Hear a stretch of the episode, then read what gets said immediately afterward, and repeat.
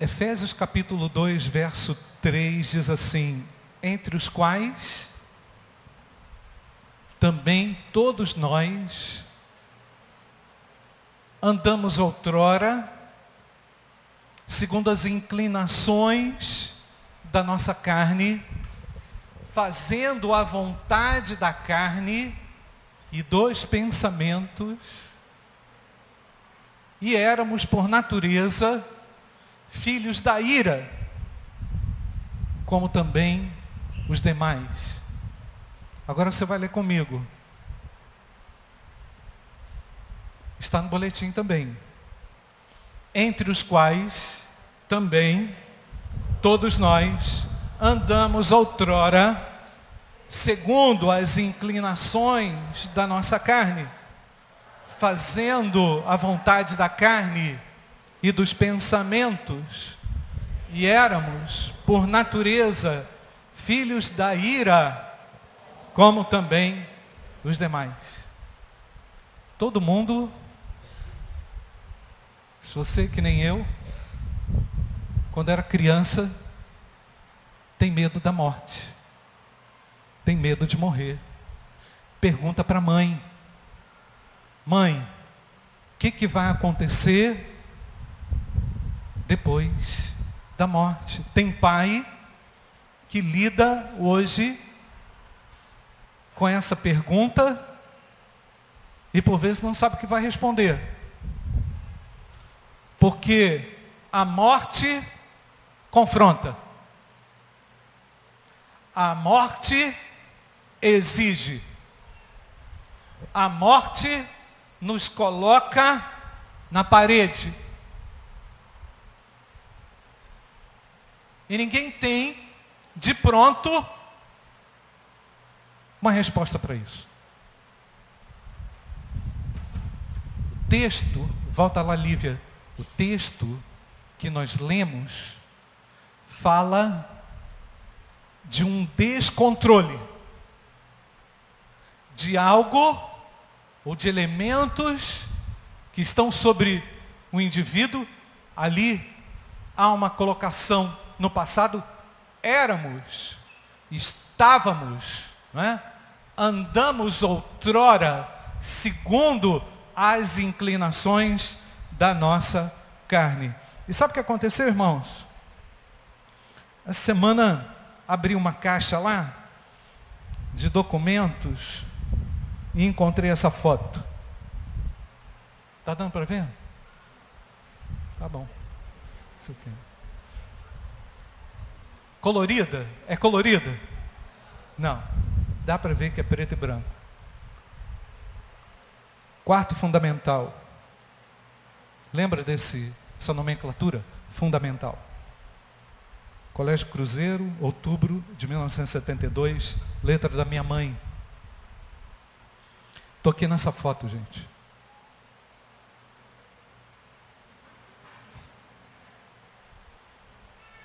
E quando eu olhei essa foto,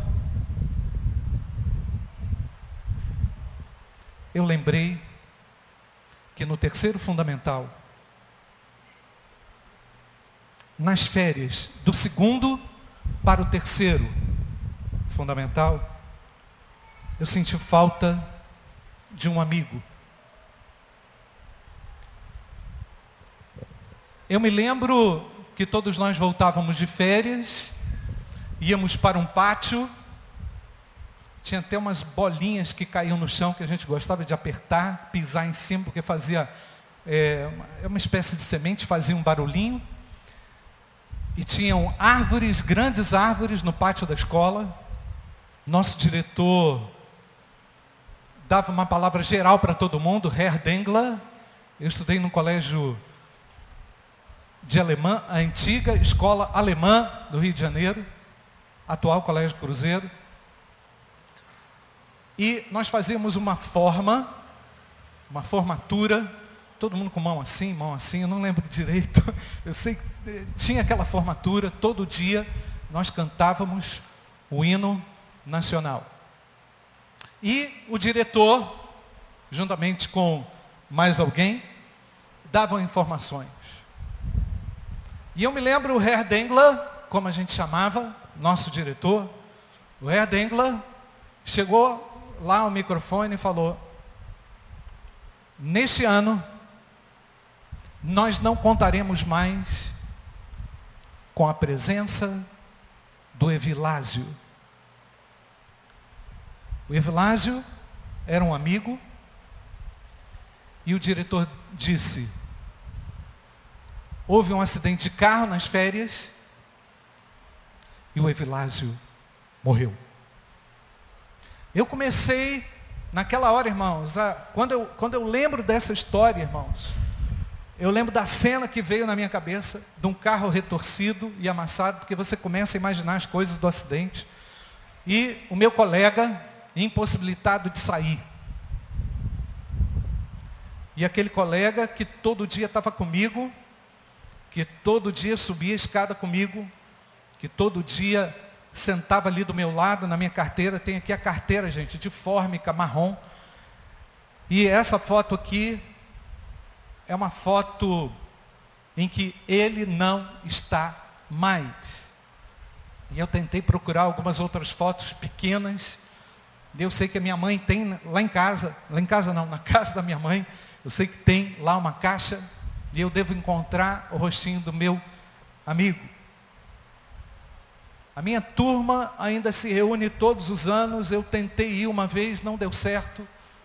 Mas eles sempre mandam mensagens. E eu sempre, quando recebo um e-mail, ah, recebo as, as notícias daquela turma. Que é uma turma, lógico, nem todo mundo está lá. Alguns outros colegas também já faleceram. Temos dificuldades, irmãos, de olhar por uma fotografia e perceber que não há mais pessoas entre nós. Mas nós olhamos para essas fotografias na tentativa de fazer voltar uma memória e um cuidado, por vezes, por alguém que tanto nos amou ou por alguém que tanto marcou a nossa história. A morte é um componente difícil, irmãos, de lidar. É complexo lidar com isso. Nós queremos abrandar a morte, queremos aliviar a morte. Vivemos a vida intensamente, muitas vezes para não pensar na morte. Tem gente que se afoga num copo ou num, numa mesa de drogas, ou em sexo liberado, adoidado, para não pensar que um dia vai ter que enfrentar a morte. Quem é que não sente dor, ou quem é que não fica impressionado por vezes com essas ausências no nosso dia a dia? Né? Mas irmãos, a Bíblia diz que há uma morte ainda mais dramática. Porque eu me lembro bem que aquela altura eu já era suficientemente maduro espiritualmente para compreender que Jesus dá a vida eterna. E eu confesso aos irmãos que naquela formatura, naquele dia de início de ano letivo, eu parei para pensar onde é, para onde é que foi a alma do meu amigo. Para onde é que o meu amigo foi? Por mais que nós tivéssemos aula de religião, tínhamos aula de religião, católicos com aulas separadas de protestantes, era assim lá na escola. Tinha um pastor luterano que dava aula para protestantes e um padre católico que dava aula para católicos. Aula de religião. O colégio não era um colégio confessional, mas respeitava esses credos, protestantes e católicos. Por mais que eu me perguntasse, eu não sabia responder para onde é que o meu amigo foi. Essa morte mais dramática que a morte espiritual é algo que Jesus veio tratar e resolver com o homem. E é por isso que o apóstolo Paulo define a vida e a morte de muitas formas e ele diz: o salário do pecado é o que, irmãos? A morte. Ele vai dizer que há uma recompensa para o pecado. Há uma dor eterna para o pecado. Por isso que quando a gente canta aqui, eu sou livre, eu sou livre, eu sou livre, isso é muito bom, mas nós somos livres para obedecer a Deus, amém, irmãos? Nós não somos livres para fazer o que quiser com a nossa vida, porque somos devedores a Cristo. Devemos a Ele o resgate da nossa alma. Amém, irmãos? E eu não sei, meu querido, se você já parou para pensar nisso. Eu não sei se isso te angustia ou se você quer esquecer a morte. Ou se você não quer tratar desse assunto como a Bíblia ensina. Romanos capítulo 6, verso 23 a, pois o salário do pecado é a morte. Talvez você aí que está me ouvindo me pergunta, pastor, quem são os mortos espirituais? Quer dizer, pastor, que eu posso estar convivendo com alguém vivo, mas morto? É verdade. Você pode conviver com alguém vivo fisicamente, mas morto espiritualmente. Você pode ter a certeza de num culto fúnebre saber que aquele indivíduo que ali esteve, que esteve conosco, está vivo espiritualmente. Por quê? Porque Jesus garante a salvação eterna. Jesus veio ao mundo para garantir salvação eterna, vida eterna com Deus. Por isso o texto, eu vou responder como a Bíblia nos ensina. Quem são os mortos espirituais? Antigamente, por terem, Efésios capítulo 2, verso 1, antigamente por terem desobedecido a Deus e por terem cometido pecado, vocês estavam mortos no passado, estavam mortos. Naquele tempo, olha só irmãos, esse aí entra o versículo de hoje. Naquele tempo, vocês seguiam o mau caminho, deste mundo, na nova tradução da linguagem de hoje, mais facilitada. Vocês seguiam o mau caminho deste mundo e faziam a vontade daquele que governa os poderes espirituais do espaço, o espírito que agora controlam os que desobedecem a Deus. É bem interessante essa afirmação da Bíblia. Porque ao mesmo tempo ela explica a razão pela qual as pessoas estão mortas espiritualmente, mas ela acrescenta um dado muito curioso. Há um espírito que governa e controla as pessoas para que elas não vivam para Deus. Isso é o que a Bíblia ensina. Que não apenas as pessoas estão mortas, mas elas seguiam um fluxo de, de destruição, um fluxo de desobediência, um fluxo que impedia essas pessoas de verem a Deus, mas complementariamente há uma informação e uma verdade espiritual muito clara, uma oposição total a Deus, porque aquele que está governado pelo pecado e aquele que desobedece a Deus está debaixo de um espírito escravizador, do qual Jesus Cristo também veio libertar. Amém, queridos? A obra que Cristo veio fazer é uma obra completa, você pode dar glória a Deus. É uma obra completa. Ele não veio dar meia vida. Ele não veio consertar metade da sola do sapato. Ele veio para trocar, para te dar uma vida nova. Ele veio ao mundo com amor desmedido pelos homens, porque sabiam que os homens não tinham capacidade neles mesmos de alcançarem a salvação eterna. Há uma morte além da morte física, uma tormenta. Há vivos, como disse, que estão mortos. Há seres humanos que, enquanto vivem, estão sendo governados por algo maior do que eles. É o que o texto diz pessoas que estão controladas por, por algo que elas não conseguem sozinhas se desvencilhar. Há um curso destruidor no mundo, levando, tragando, engolindo consigo uma torrente de gente. E a proposta de Deus hoje para mim, a proposta de Deus hoje para você é oferecer vida aos humanos. Por quê? Porque pela fraqueza da carnalidade, porque pela, pela fraqueza e limitação do homem, o homem não conseguiu por si só vencer a morte, mas Cristo veio vencer a morte.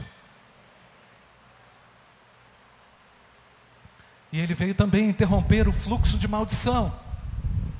A maldição diabólica, escravizadora, ele recebeu sobre ele todo o castigo, ele recebeu sobre ele toda a dor, ele recebeu sobre si todas as minhas mazelas, todas as suas mazelas, para te dar liberdade. Por isso que a gente canta com alegria: sou livre, sou livre em Cristo Jesus. Amém?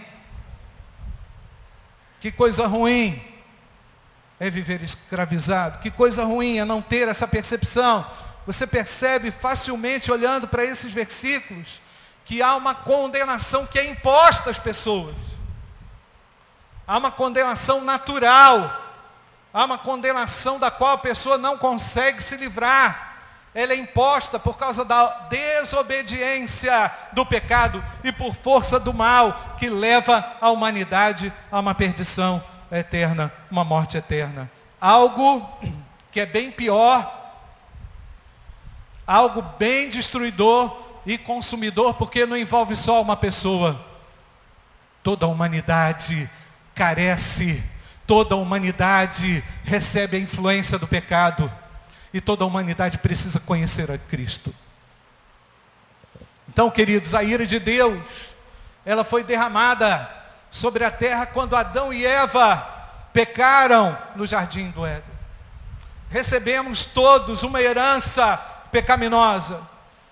Eu estou é, explicando isso e falando isso, irmãos, porque na minha sala de escola bíblica dominical, esse é o assunto. Nós estamos tratando desse assunto para que as pessoas conheçam e saibam o que é que Jesus veio fazer nesse mundo. E eu quero abrir um rápido parênteses aqui, irmãos.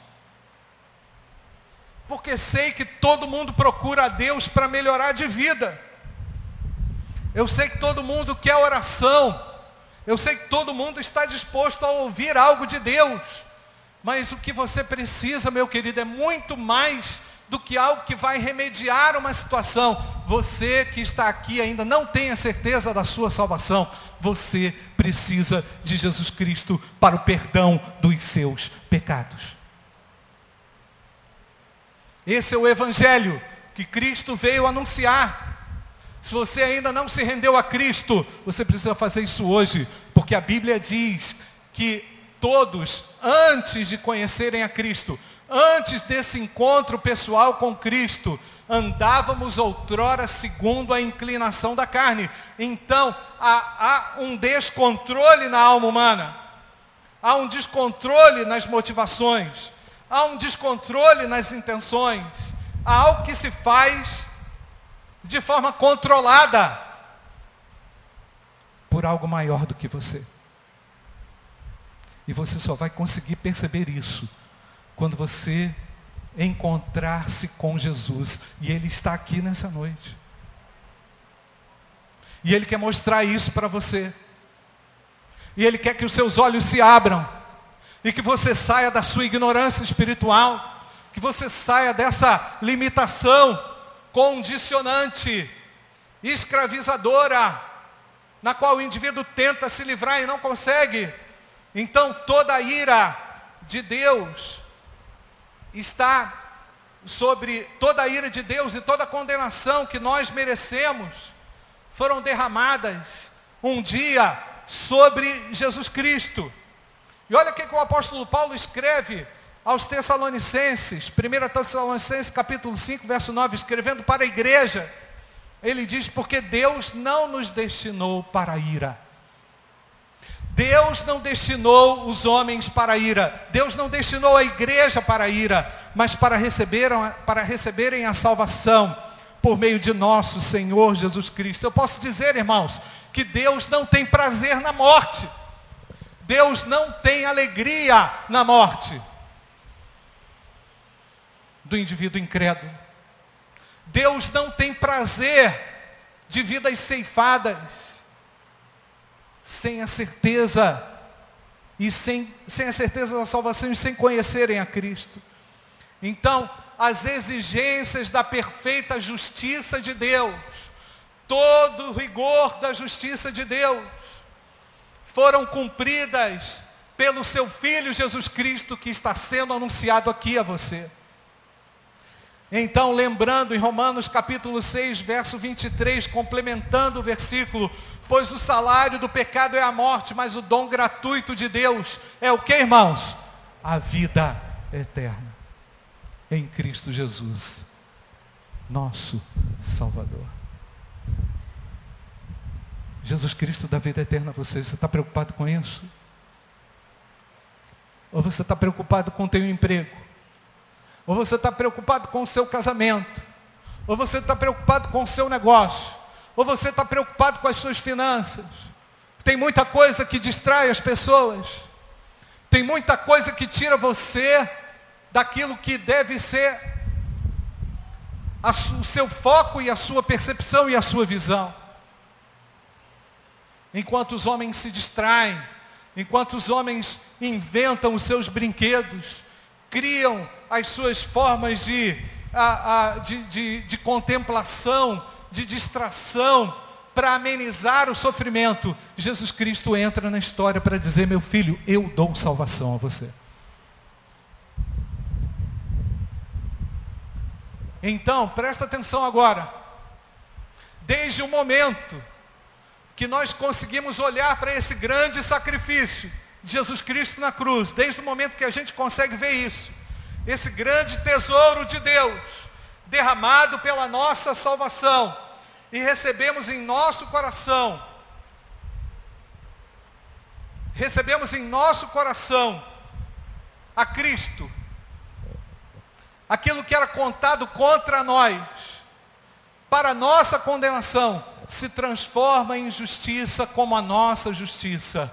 Portanto, Cristo morreu na cruz para a nossa salvação. Você pode dizer glória a Deus, amém, querido? Cristo é a minha salvação. Você pode dizer isso?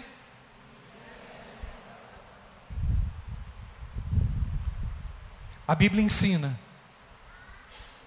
que existem falsos caminhos, mas ela diz que há um único caminho. Jesus é o caminho, a verdade e a vida. E você nessa noite pode ter um encontro libertador com Jesus Cristo, se você ainda não o conhece. Agora, eu sei que tem muita gente que conhece a igreja.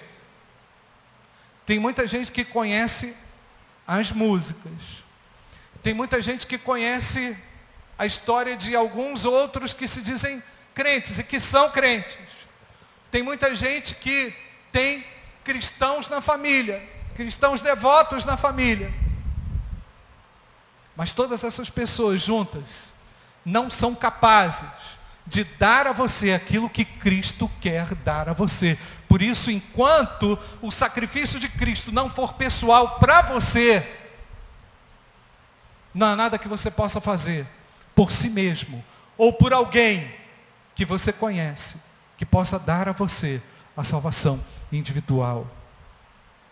Eu quero repetir o texto, versículo 3, entre os quais todos nós andamos outrora, vamos repetir, irmãos, entre os quais também todos nós andamos outrora, seguindo as inclinações da nossa carne, fazendo a vontade da carne e dos pensamentos, e éramos por natureza filhos da ira, como também os demais. Então há um ponto certo ali, há um divisor de águas ali entre a morte eterna e a salvação eterna, entre a, a vida sem Deus e a vida com Deus. E esse ponto é o reconhecimento de Jesus Cristo como seu Salvador pessoal. Deus se tornou um dia totalmente voltado para mim, quando ele se ofereceu na cruz pelos meus pecados. Ele é um Deus pessoal.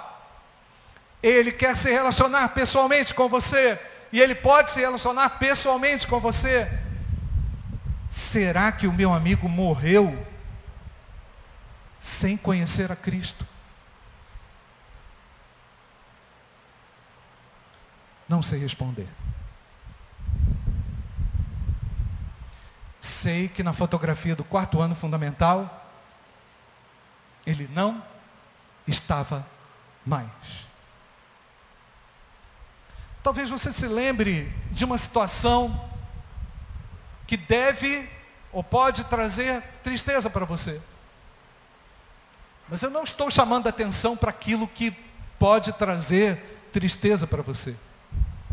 Eu estou chamando atenção daquilo que pode trazer vida para você. Porque Jesus veio trazer vida. E eu não sei se o meu amigo porventura for salvo, tivesse sido salvo, ou se o meu amigo teve um encontro pessoal com Cristo, eu não sei. Eu tenho certeza que, apesar dele não estar mais aqui nessa foto do quarto ano, vê se você me reconhece aí. Se ele foi salvo, eu poderia encontrar com ele no céu.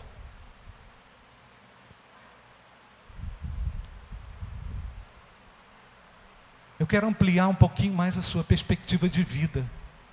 Porque Jesus veio ensinar, o apóstolo Paulo ensinou muito sobre a ressurreição e a morte de Cristo e a vida. E Jesus falou muito sobre isso. E tem muita gente distraída, vivendo a vida de qualquer jeito. Pessoas que não foram alcançadas por Cristo, vivem distraídas. E alguns que foram alcançados por Cristo, que também, pastor Júnior, estão distraídos. Eu quero dizer que, ainda que você esteja hoje vivendo uma condição inimaginável, tentando resolver o seu conflito por si só, você não vai conseguir. Porque você precisa do perdão que Jesus Cristo garante a você. Na vida, por nós mesmos, o máximo que a gente pode fazer é remendar, é consertar. Na vida, o máximo que a gente pode fazer é tentar um reparo, e muitas vezes a gente está querendo, como a gente já falou aqui algumas vezes, colocar um band-aid num câncer. Não vai conseguir estancar nada, você não vai conseguir resolver nada, amenizar nada. E a proposta de Deus é uma proposta totalmente nova. A graça de Deus entra na história do indivíduo para que ele seja completamente reformulado. Você precisa nascer de novo. Não há vida sem um novo nascimento. Não há vida eterna sem um novo nascimento. O pastor Israel Belo do Azevedo, falando sobre a manifestação da graça na vida do indivíduo, ele diz o seguinte: muitas vezes o que nós conseguimos é remendar e não conseguir consertar o pior. Éramos lindos sonetos um dia, diz ele, mas fomos estragados pela queda. Não adianta remendar o poema. O poema tem que ser refeito. A graça de Deus nos refaz. A graça de Deus te dá uma nova oportunidade. E não desperdice o que a graça do Senhor oferece a você nessa noite. antes de conhecermos a Cristo pessoalmente, confessá-lo como Senhor e Salvador, não havia escapatória por nós. Tudo que fazíamos era tentar, tentar e tentar e remendar. Essa é a diferença entre o Cristo da história e o Cristo da sua história, na sua história. Todavia, Efésios 2, de 4 a 9, completando o texto, Deus que é rico em misericórdia, pelo grande amor com que nos amou, deu-nos vida juntamente com Cristo, quando ainda estávamos mortos em nossas transgressões. Pela graça vocês são salvos. Amém, queridos? Graça oferecida. Deus nos ressuscitou com Cristo, complementa Paulo, e com ele nos fez assentar nos lugares celestiais em Cristo Jesus, para mostrar nas eras que hão de vir a incomparável riqueza da sua graça, demonstrada em sua bondade para conosco em Cristo Jesus, pois vocês são salvos pela graça, por meio da fé, e isso não vem de vocês, é um dom de Deus, não por obras, para que ninguém se glorie. A morte e a condenação já foram anuladas na cruz do Calvário.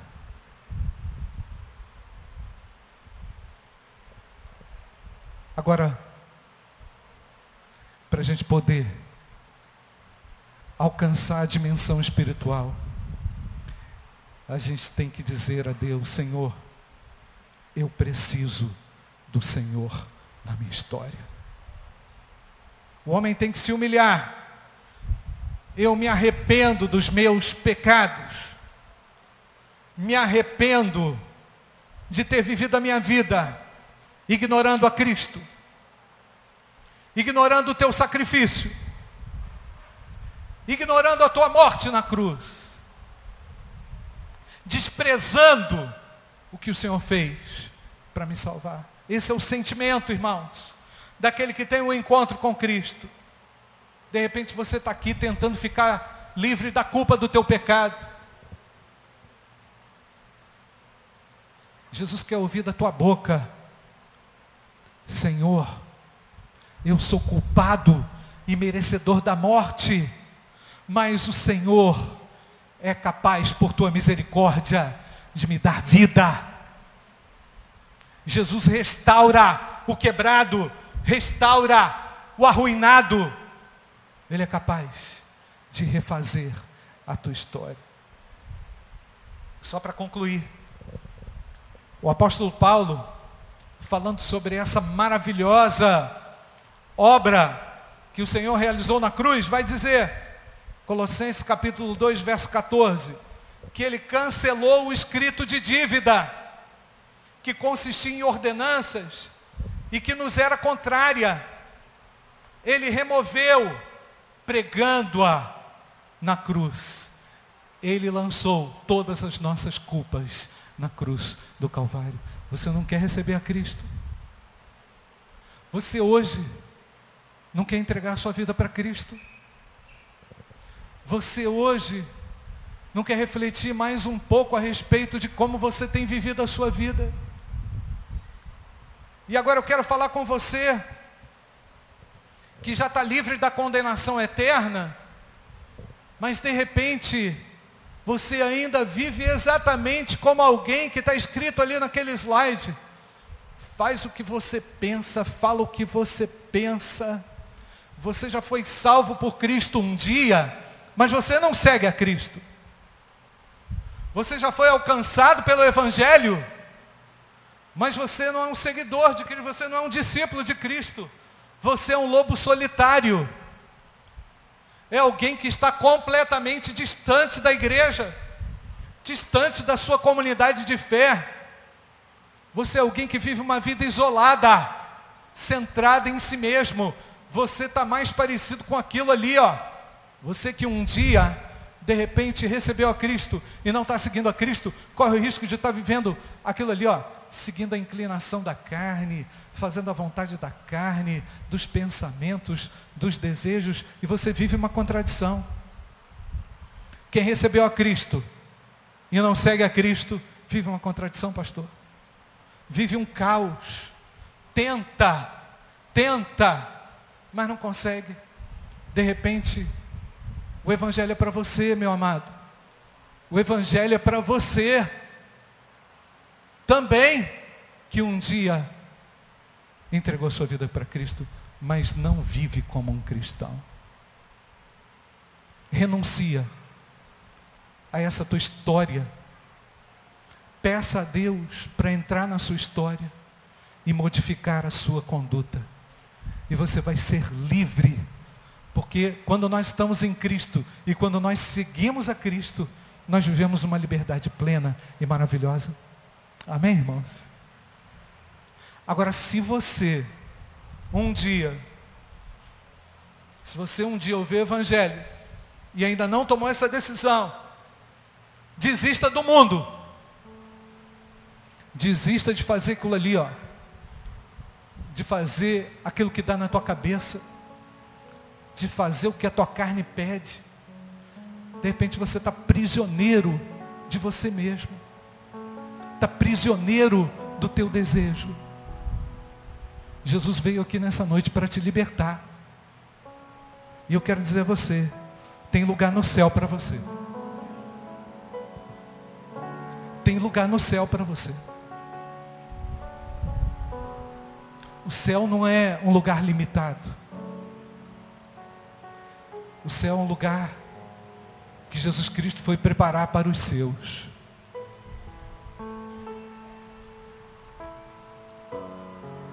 Será que você não quer entregar sua vida a Cristo nessa hora? E poder cantar com toda certeza: sou livre, mas sou livre para ser um discípulo. Eu não sou livre para ser bicho solto, lobo solitário, alguém que faz o que dá na cabeça. Não. Escravo do teu desejo, escravo do teu pecado. Pede a Deus libertação. Pede a Deus restauração. Pede a Deus para. Pede a Deus conversão. Senhor, eu quero voltar para Ti. Senhor, eu quero retornar para Ti. Eu não quero viver para mim. Porque eu não quero ser mais uma contradição. Eu quero ser um seguidor de Jesus. Toma uma decisão nessa noite aquilo que o Espírito Santo estiver falando aí no seu coração. Tem lugar para você no céu. Tem lugar para você. E você tem condição de seguir a Cristo, porque o Espírito Santo ajuda. Porque o Espírito Santo te dá poder. Porque o Espírito Santo te dá autoridade. Você não precisa ser mais escravo de você mesmo. Renda-se a Jesus, diga: Eu quero viver a minha vida para Cristo. Eu tomo essa decisão.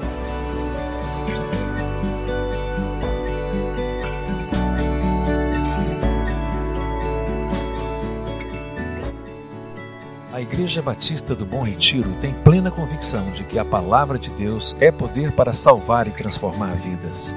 Nosso desejo é que essa mensagem tenha alcançado seu coração.